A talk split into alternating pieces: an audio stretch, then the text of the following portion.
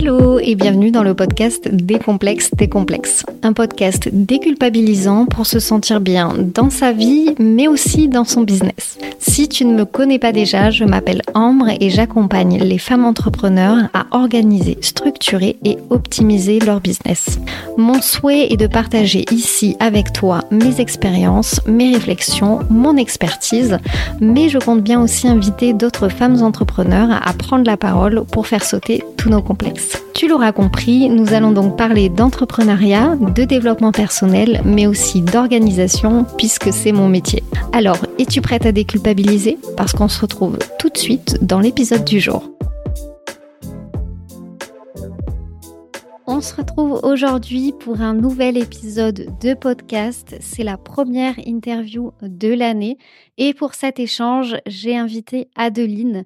Adeline, elle est, euh, contrairement aux autres femmes que j'ai interviewées euh, jusqu'ici, elle est salariée et elle est multi-passionnée.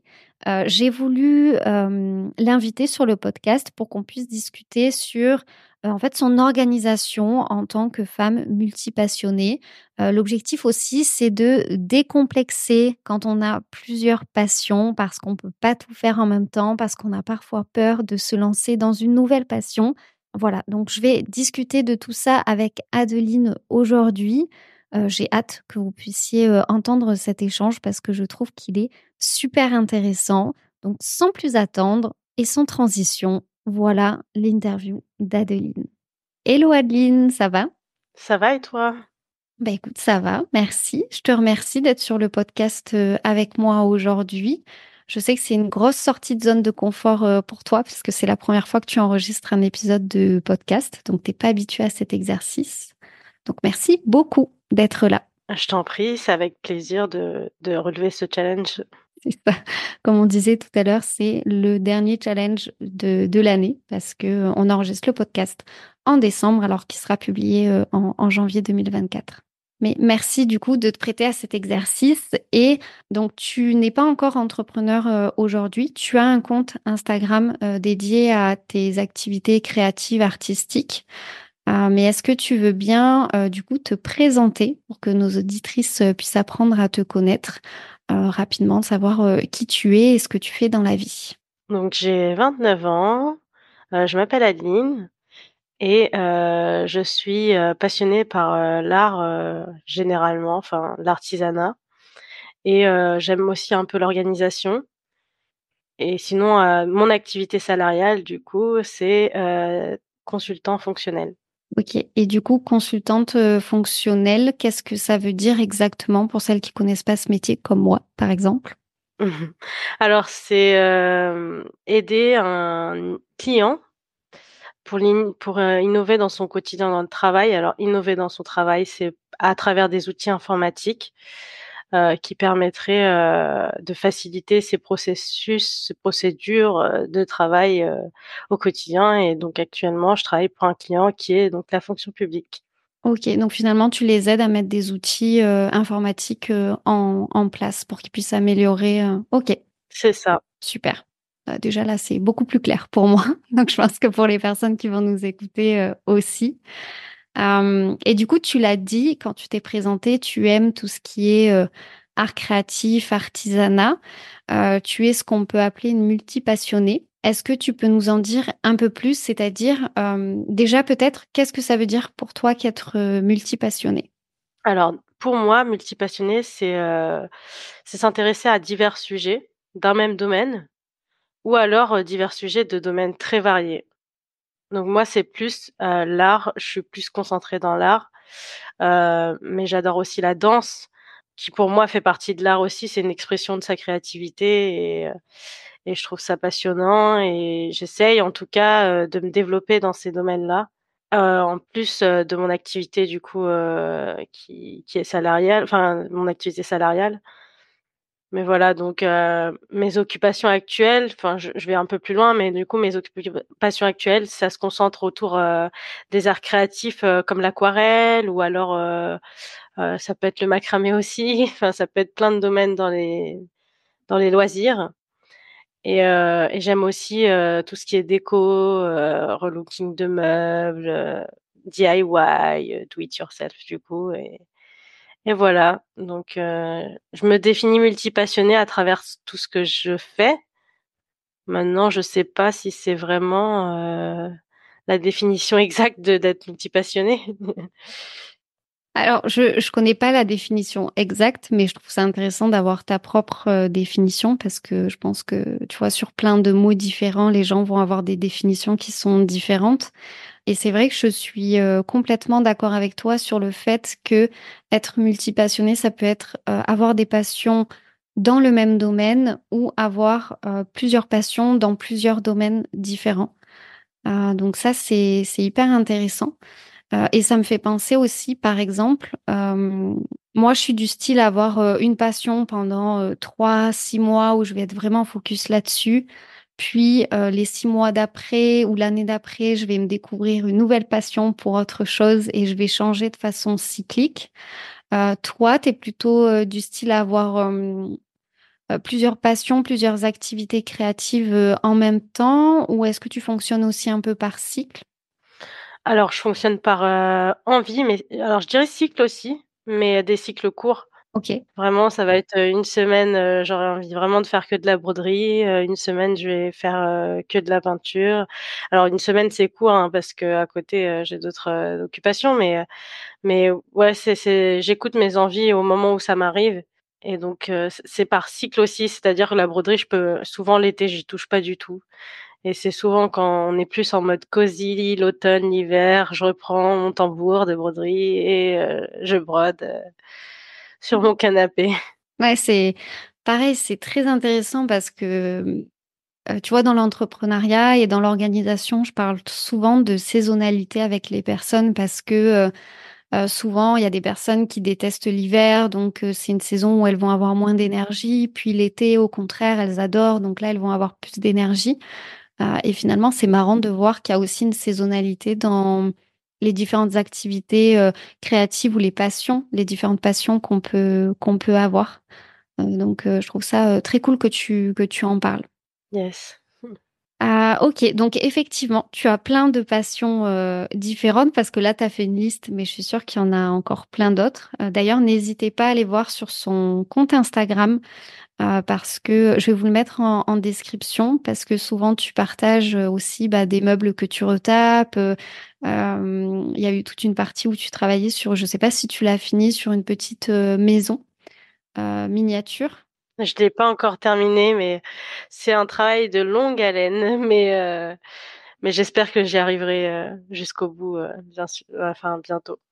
Ouais, c'est vrai que ça a l'air hyper minutieux. Mais du coup, voilà, si vous voulez aller voir les différentes passions d'Adeline, n'hésitez pas à aller checker son son compte Instagram, heu, parce que, heu, il y en a plein et c'est très intéressant de voir le process que tu mets en place, pour faire tes différentes, heu, tes différentes activités. Yes, c'est le but de partager, transmettre aussi, donner envie.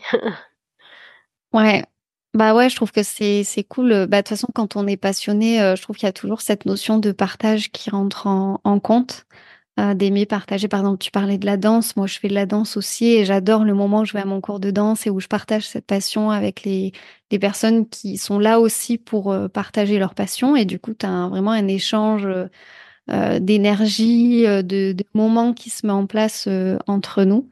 Donc donc c'est super cool que tu aies fait ce ce compte Insta. Et du coup, heu, donc on est là aussi pour parler d'organisation parce que tu disais que tu aimais bien l'organisation, mais c'est pas non plus ton ton cœur de métier. Heu, moi, j'en ai fait mon métier, heu, du coup pour les entrepreneurs. Toi, aujourd'hui, tu dirais que quelle est en fait ta problématique en termes d'organisation du fait que tu aies ton activité salariale, que tu aies toutes ces passions à côté? Quel est le le plus gros problème auquel tu es confrontée finalement?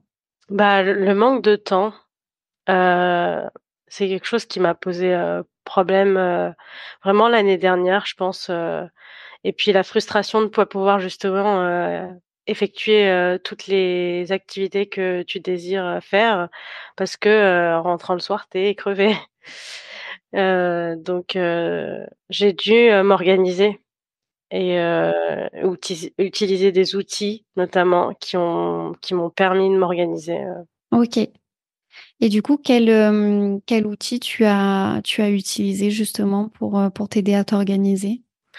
Bah, j'ai commencé par Google Agenda et Todoist. Alors c'est basique, hein, mais heu, quand on est salarié, on se dit: «Bah, écoute, ma journée, elle se résume à mon calendrier, heu, du boulot». Donc les réunions du boulot et c'est tout. Donc à quoi bon avoir un calendrier à côté pour sa vie perso? Parce que quand tu rentres à 18:00-19:00, heu, bah, finalement, tout ce que tu fais, c'est cuisiner manger et dormir, quoi. Enfin, globalement, hein, je je raccourcis. Donc je me suis dit: «Bon allez, je vais tenter quand même parce que bon, j'ai quand même des rendez-vous le midi ou après le travail, donc allez, tentons». Et puis en fait, c'est quelque chose qui m'a permis, de me rendre compte du temps que j'avais et du temps que je n'avais vraiment pas. Heu et du coup, le temps que j'avais, j'ai pu l'investir dans, heu, mes activités et donc heu et m'organiser aussi dans mes activités. C'est-à-dire, heu, si je me rends compte qu'il me reste, heu, 1 heure dans ma journée, heu, bah, je vais pas me mettre, à faire, qu'est-ce que je peux dire? Bah, de la miniature, enfin, parce que ça prend plus de temps qu'1 heure. Le temps de s'y mettre, le temps de sortir le matériel, de faire des découpes ou des choses comme ça, 1 heure, c'est c'est le temps de re-ranger le matériel, en fait, à la fin. Donc voilà, par rapport à ça, jauger un petit peu, heu, le temps qu'on a, le temps qu'on n'a pas aussi, mais parmi le temps qu'on a, pouvoir, heu, caser d'autres activités que celles, heu, du quotidien, Ouais, finalement, il y a des activités qui prennent plus de temps que tu vas plutôt favoriser, le week-end quand tu as pas, tes allers-retours au boulot et cetera et des activités qui prennent moins de temps, donc là, tu vas plutôt les caser, dans ta semaine. Et ça, c'est cool, je pense, pour les personnes qui nous écoutent. Heu, tu parlais du temps qu'on a, du temps qu'on n'a pas. Heu, c'est vrai que faire le point sur, hem, le temps, réel, par exemple, souvent les gens, ils vont se dire: «Bah, je bosse de 9:00 à 17:00, donc le soir, à partir de 17:00, je peux faire tant de choses». Sauf que, par exemple, bah, si on habite, à Paris ou dans une grande ville ou même dans une petite ville, on a un temps de trajet qui peut, varier. Si tu as 1 heure de temps de trajet, ben, en réalité, tu es pas chez toi avant 18:00, donc le temps de te poser, finalement, tu vas peut-être te mettre sur une activité, heu, loisir qu'à partir de 19:00, donc qu'est-ce que tu peux faire entre 19 et 20:00-21:00, heu, avant avant d'aller manger, quoi? C'est ça. OK et tu parlais de Todoist. Tu l'utilises pourquoi, cet outil-là? Alors moi, je fais vraiment des listes dans Todoist. Alors je pense que je l'utilise pas forcément au mieux de de son utilisation mais je fais des listes, de, de ma journée, mais aussi, de choses à faire quand j'ai le temps. Du coup, c'est des projets, en fait, des projets créatifs, par exemple, faire, heu, allez, un truc simple, des supports de plantes, en macramé.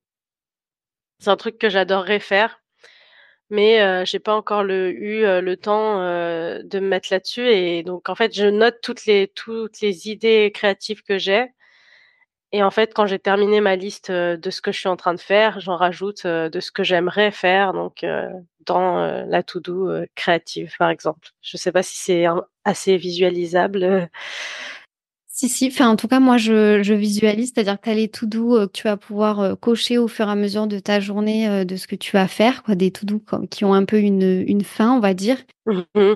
et tu as des to do qui ne qui ne «finissent» entre guillemets jamais parce que dès que tu finis un projet, tu vas venir l'alimenter avec, avec d'autres idées pour des projets, futurs.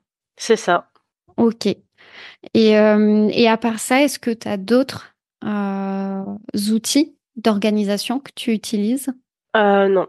J'ai Notion, mais heu, Notion, c'est vraiment, comment dire? C'est des pages, heu alors il y a des suivis, mais alors suivi des habitudes, c'est pour plus mon hygiène de vie que pour ma pour le développement de ma créativité. Donc j'ai des suivis, de dépenses, suivi des habitudes, j'essaye de mettre en place le suivi de l'humeur pour 2024 pour voir un peu, si j'arrive à analyser tout ça, mais sinon pour la créativité en tant que telle, pas encore, d'autres outils. OK. Bah, après là, forcément, c'est mon regard, experte Notion qui va parler, mais tu pourrais carrément te faire, une base de données avec tous tes différents projets? Savoir si c'est des projets qui sont en cours, heu, des projets pour plus tard, des projets qui sont déjà terminés et à l'intérieur, tu pourrais te faire des, hem, des to do comme tu fais sur Todoist finalement, mais pour les centraliser sur, heu, sur Notion, en fonction de tout ce que tu as à faire par, par projet. OK, bah, à tester, ouais. À tester. De toute façon, si tu as besoin de la mise en place, tu sais que tu peux me dire et on pourra tester, quelque chose sur, sur Notion si tu veux. Ça marche, merci. Et heu, tu t'en parlais un peu, heu, au début, tu disais que, heu, quand on est salarié, on se penche pas forcément sur les outils de productivité ou d'organisation, heu, parce qu'on n'en a pas besoin quand on est au boulot. Est-ce que toi, tu avais des croyances justement sur, heu, sur ces outils avant de les utiliser?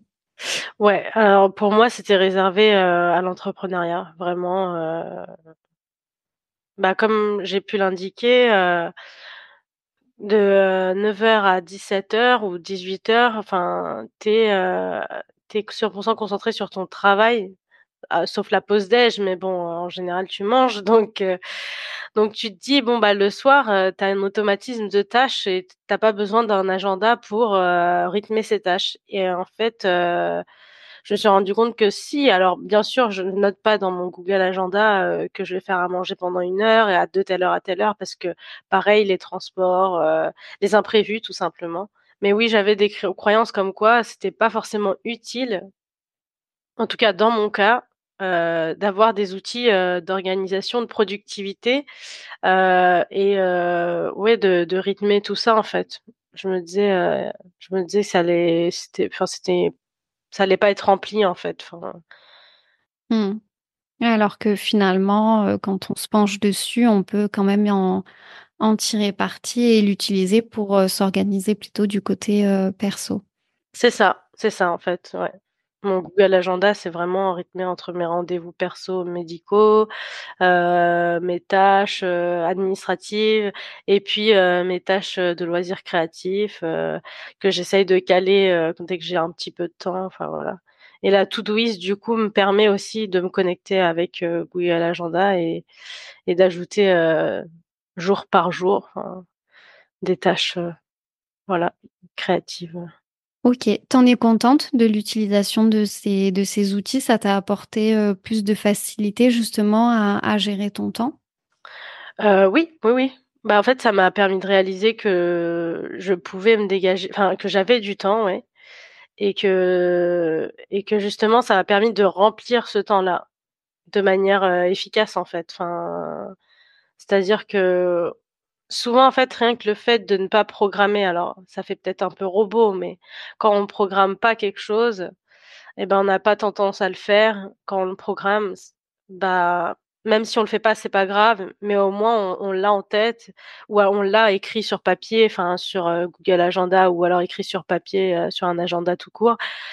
Bah, ça nous permet au moins de se remémorer qu'il faut que je fasse ça ou que que ce serait bien que je fasse ça et du coup, heu, bah, on on finit soit par le faire, soit par par pas par le faire, pardon, mais quoi qu'il arrive, enfin, on l'oublie pas, quoi.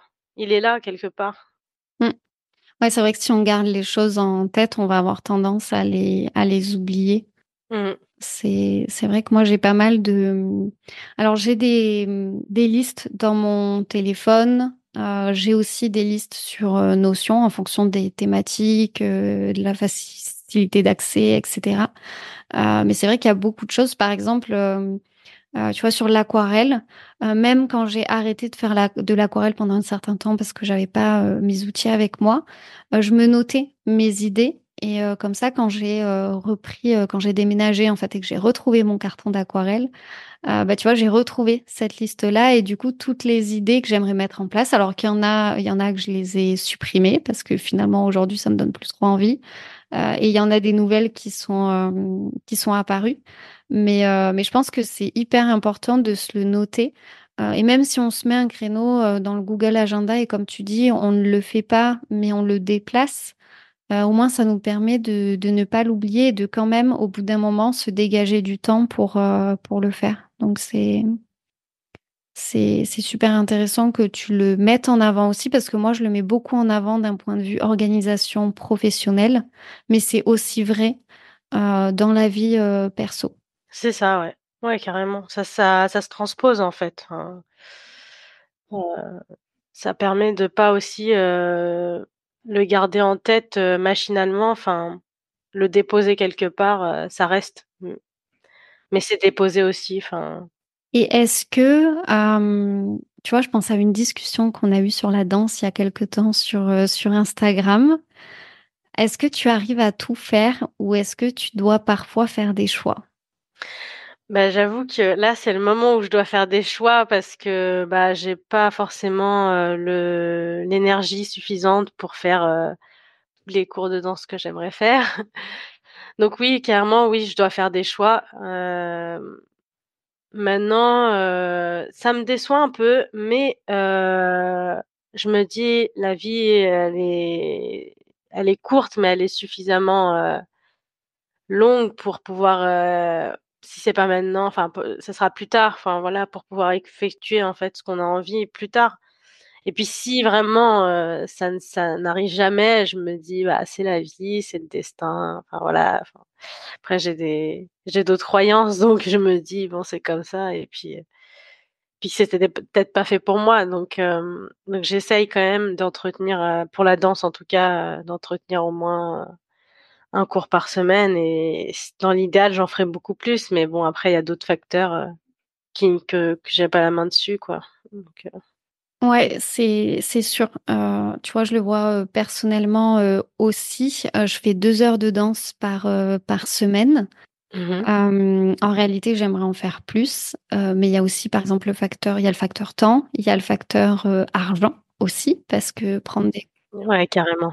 cours, heu, même, hem, découvrir une nouvelle activité créative, il y a certaines, heu, certains loisirs créatifs qui peuvent coûter cher en termes de matériel, heu et cetera. Donc c'est quand même quelque chose à à prendre en compte. Hem, mais je suis un peu comme toi. J'ai la croyance que, heu, si c'est pas maintenant, c'est que c'est pas maintenant. Heu, parfois, il faut faire des choix. Par exemple, tu vois, l'année dernière, je faisais 2 heures de danse, mais j'avais, 2 cours, différents. Cette année, comme je voulais faire un autre style de danse et que je devais garder 2 heures de danse, bah, il y a un il y a un des styles que j'ai arrêté pour faire un autre style et comme ça, je me dis: «Bah, je fais un peu une petite, heu, variante, en fait, où chaque année, je vais peut-être garder 2 heures de danse, mais je vais changer de style». Hem, cette année, par exemple, j'ai, heu, un tableau de peinture numéroté que j'ai testé pour la première fois. J'ai adoré, mais c'est si on veut quelque chose de qualité, c'est quelque chose qui peut coûter aussi, heu, assez cher. Donc je sais pas quelque chose que je vais m'acheter tous les 3 mois, mais peut-être, heu, 1 fois par an, me faire un tableau comme ça et puis ensuite varier avec de l'aquarelle. Donc ce que je veux dire, c'est que pour les personnes qui nous qui nous écoutent, quand on est multipassionné, c'est difficile parfois de faire des choix. On a envie de tout faire en même temps. Ouais, clairement, Ouais. clairement, clairement. Désolée de te couper, mais ouais, clairement. Bah, ouais, c'est c'est ça, c'est que c'est difficile. Tout nous donne envie. Heu, tu parlais tout à l'heure que tu étais drivée aussi par les envies. Heu, donc hem, il faut réussir à trouver la balance entre, j'ai les moyens de le faire, j'ai l'envie de le faire, j'ai le temps de le faire et heu, peut-être, heu, parfois, heu, mettre une, activité créative de côté pour en démarrer une autre, peut-être ensuite pas remplacer par une activité sportive. Voilà, pas hésiter à faire un peu, bah, des des roulements, des variantes par, cycle de 3 mois, par cycle de 6 mois, par cycle d'années aussi. C'est vraiment comme vous le sentez, mais pas hésiter un peu à se faire une liste de tout ce qu'on a envie de faire, tout ce qu'on peut faire, bah, cette année, tout ce qu'on peut faire l'année d'après et cetera et cetera. Yes, je te suis là-dessus. Bon, on est on est raccord alors.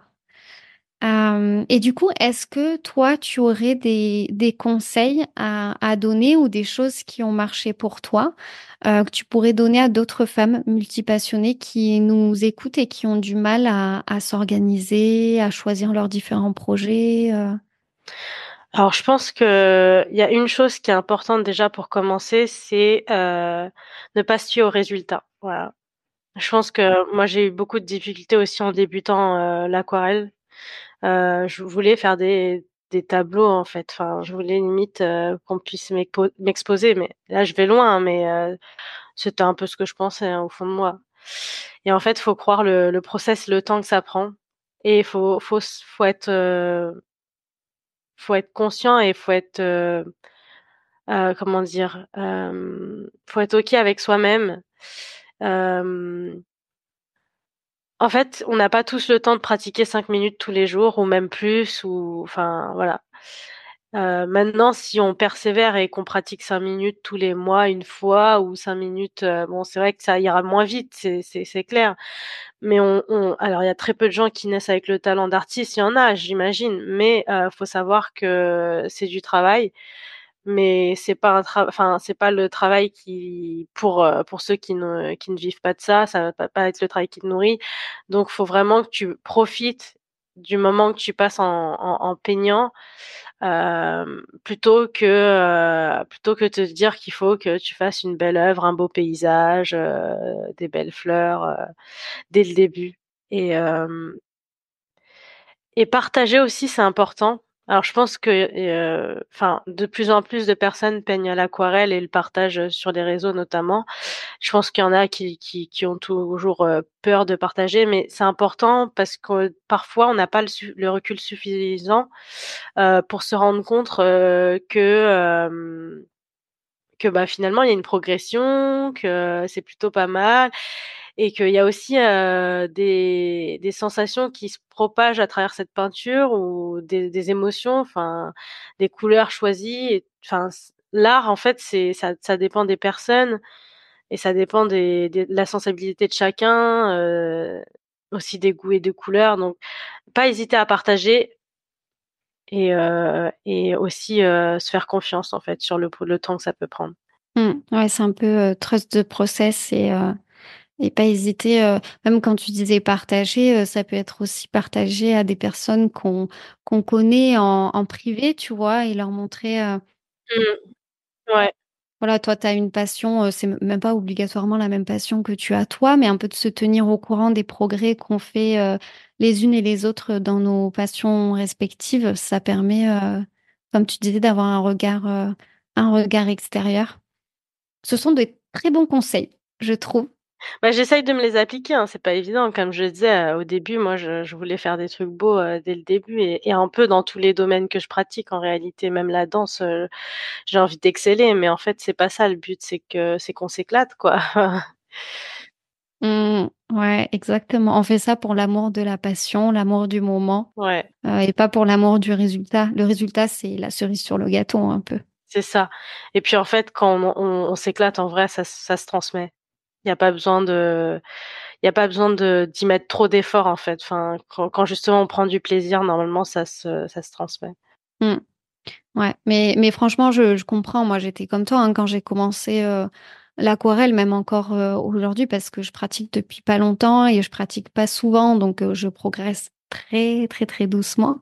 Mais je me rappelle les 1ers dessins que j'ai faits, par exemple, j'avais un papier de mauvaise qualité. Heu, c'était impossible d'arriver au résultat que que j'espérais et au final, tu vois, j'ai compris qu'en fait, il y avait des types de grains de papier particuliers, donc il fallait en choisir certains pour faire de l'aquarelle qui qui fonctionnaient mieux. Donc en achetant les bons papiers, ben, heu et moi, en travaillant dessus, j'ai commencé à avoir des résultats qui me plaisaient plus parce que, bah, j'ai pratiqué. En plus, je me suis renseignée. Donc hem, c'est faut ouais, faut avoir confiance en soi, prendre le temps, et pas être trop dur, heu, trop dur envers soi-même. Je suis je suis carrément d'accord. Mmh mh. Ouais, ouais et ouais, pour, l'histoire du matériel, c'est vrai que c'est pas évident de se renseigner, mais mais on peut trouver des infos et il faut tester aussi. Pareil, il y a beaucoup d'infos, heu, pour cet exemple précis de l'aquarelle, heu, il y en a qui diront cellulose, il y en a qui diront coton et puis, bah, en fait, c'est toi qui vois après comment tu aimes, heu, tu aimes peindre vite, peindre lentement, heu, enfin voilà. Si tu aimes bien que ça le temps de séchage soit long ou court, voilà, enfin pour ce domaine en particulier, c'est vraiment propre à soi et et donc se faire confiance, se renseigner puis se faire confiance ensuite, ouais. Ouais, puis on a la chance d'avoir, heu, internet de nos jours. Moi, YouTube est vraiment mon meilleur ami, hein. J'ai jamais pris un seul cours, heu, d'aquarelle. Tout ce que je l'ai fait, c'est, heu, en regardant des vidéos YouTube ou en achetant des formations, sur, l'aquarelle, des formations en ligne. Et on peut réussir à faire des choses avec ça et puis au début, on recopie et puis avec le temps, on commence à avoir des idées, faire des choses, soi-même. Heu, donc aussi pas hésiter, heu, là-dessus aussi quand on commence une activité à un peu recopier ce qui se fait autour pour pratiquer. Alors bien entendu, vous allez pas vendre quelque chose que vous avez recopié, on est d'accord? Pour les personnes qui nous écoutent. Mais pratiquer en recopiant pour ensuite créer aussi votre propre style, peu importe, euh, le loisir euh, créatif ou la passion, parce que pareil, au niveau danse, on peut recopier une danse, on peut recopier une chanson à la guitare avant de d'essayer d'en composer une. Voilà, il y a plein d'étapes différentes dans toutes les passions euh, qui, qui existent. donc voilà, faut prendre le, le temps, tester, recopier, apprendre et peu à peu trouver ses, ses marques et son propre style. C'est ça. Mmh. Mmh. Je pense qu'il faut passer par cette phase d'apprentissage, euh, comme tu dis, euh, de tutoriel, de recopie, euh, et, et après, ouais, c'est, enfin, je pense que c'est dans tous les domaines et, et même sans Internet avant, c'était le cas. Je pense que il y avait des livres qui indiquaient comment et comment faire ces mélanges et tout ça. Donc aujourd'hui, c'est plus simple parce qu'on voit les gens, on voit les, on voit le, les techniques directement de la main de la personne qui l'a qui le fait. Mais, euh, mais on a toujours reproduit et, c'est comme ça euh, qu'après on peut faire soi-même. Oui, carrément. C'est vrai que moi, je suis la team vidéo à fond parce que j'aime voir. Euh, mais c'est vrai qu'il y a plein de livres hyper intéressants sur, sur tous les domaines d'ailleurs. Donc, pas hésiter à se renseigner. Même quand on a un petit budget, je pense qu'on peut trouver des, choses, des choses intéressantes parce que des fois, l'aspect aussi financier, ça peut bloquer, je pense. Euh, alors que tu vois, en aquarelle, je prends l'exemple de l'aquarelle parce qu'on est un peu parti sur cette, euh, sur cette lignée-là pendant l'épisode, mais euh, tu peux trouver des pinceaux pas chers qui vont certes peut-être être de moins bonne qualité, mais avec lesquels tu vas pouvoir pratiquer au début. Et puis avec le temps, tu vas pouvoir investir dans des couleurs, dans des pinceaux qui sont de, de meilleure qualité. Et, développer ça au, fur et à mesure. Donc, ne pas se sentir limité. Ouais, complètement, ouais. Mmh, mmh. Puis pour les livres, juste pour, euh, pour un petit tips, les bibliothèques, souvent, il y, a des petits livres de peinture et, et, euh, et ça reste gratuit. Donc, euh, enfin, faut, faut vraiment pas hésiter. Il y, y, a, des ressources quand même disponibles, même sur Internet, il y a des ressources disponibles pour, pour pratiquer. C'est vrai qu'on oublie très souvent les bibliothèques, mais tu fais bien de le, rappeler. J'en parlais, tu vois, justement avec un membre de ma famille euh, l'autre jour et je me dis, mais en fait, moi, je lis tout le temps. Il y a plein de fois où je prends mon temps pour lire les livres parce que je me dis, ah, je vais attendre un peu avant d'en racheter des nouveaux, alors que je pourrais aller euh, à la médiathèque du coin et, en emprunter euh, trois d'un coup mmh gratuitement, quoi. Donc, tu fais bien de, de rappeler ça. Ben, merci beaucoup pour tous ces conseils. Euh, j'ai une petite question que je pose à tout le monde en fin d'interview. Euh, j'aimerais savoir si dans la vie tu as un peu un leitmotiv, c'est-à-dire euh, ça peut être une musique, un film, une citation que tu regardes, écoutes ou lis avant de, de t'aider à passer à l'action. Par exemple, quand tu as peur, je sais pas, de démarrer une nouvelle activité ou quand tu stresses parce que tu vas relever un, un nouveau challenge, quelque chose qui te motive? Alors, je ne sais pas si ça rentre dans le cadre du leitmotiv, euh, mais j'aime bien la phrase on récolte le fruit de ce que l'on sème. Ok, ouais, ça rentre dans le, dans le cadre. Pourquoi tu aimes bien cette, euh, cette phrase? Pourquoi, du coup, j'aime bien cette phrase? Si on n'ose pas, on n'aura jamais le fruit de ce qu'on aimerait avoir. Donc, oser, c'est vraiment un mot pour moi qui est important. Euh, qui me drive aussi. Enfin, j'ose des choses, mais j'ose pas beaucoup de choses aussi. Mais le fait d'y penser et de l'avoir en tête, ça me permet de prendre des choix et, et d'oser. Du coup, même par exemple publier sur Instagram, pour certains c'est facile, pour d'autres c'est des choses qui prennent du temps. On se pose des questions. Est-ce que ça va être apprécié? Est-ce que j'ai fait une belle photo? Est-ce que ça sert à quelque chose? Est-ce que j'ai vraiment envie de partager? Voilà. En fait, non, juste oser lâcher prise et puis, euh, quand on ose, quand on persévère, quand on patiente aussi, souvent on a un fruit euh, plutôt sympa euh, de tout ce travail fourni. Voilà, que ce soit dans les loisirs créatifs ou même, je sais pas, dans la, la vie pro, entrepreneuriale. je pense qu'à force bah, de semer des graines sur le, chemin qu'on a envie de, de, parcourir, bah, ça permet d'avoir un fruit mûr au final, quoi. Mmh. Ouais, trop bien. J'adore. Merci beaucoup pour ce, partage. Euh, et du coup, si les personnes veulent euh, suivre un peu euh, tes, activités, créatives, je crois qu'on peut te suivre sur, sur Instagram. Est-ce que tu peux nous donner le nom de ton Insta? Alors, je le mettrai en description ainsi, mais aussi, mais si tu veux le, le dire. Et est-ce qu'on peut faire appel à toi peut-être pour des projets créatifs, qu'est-ce que tu proposes?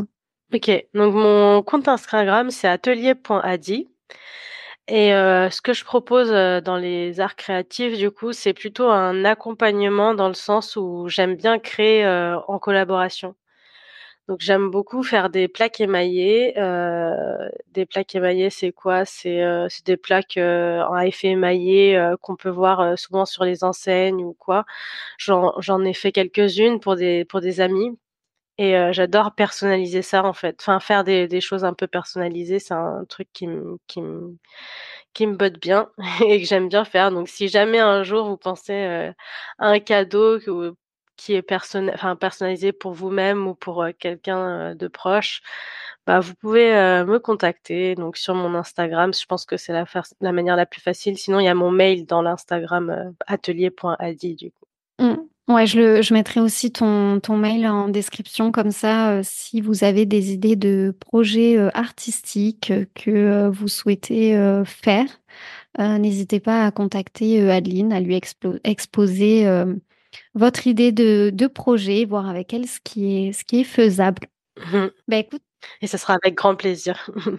ah, trop bien, voilà, vous serez accueillis, heu, grands les bras. Oui, c'est ça. Bah, merci beaucoup.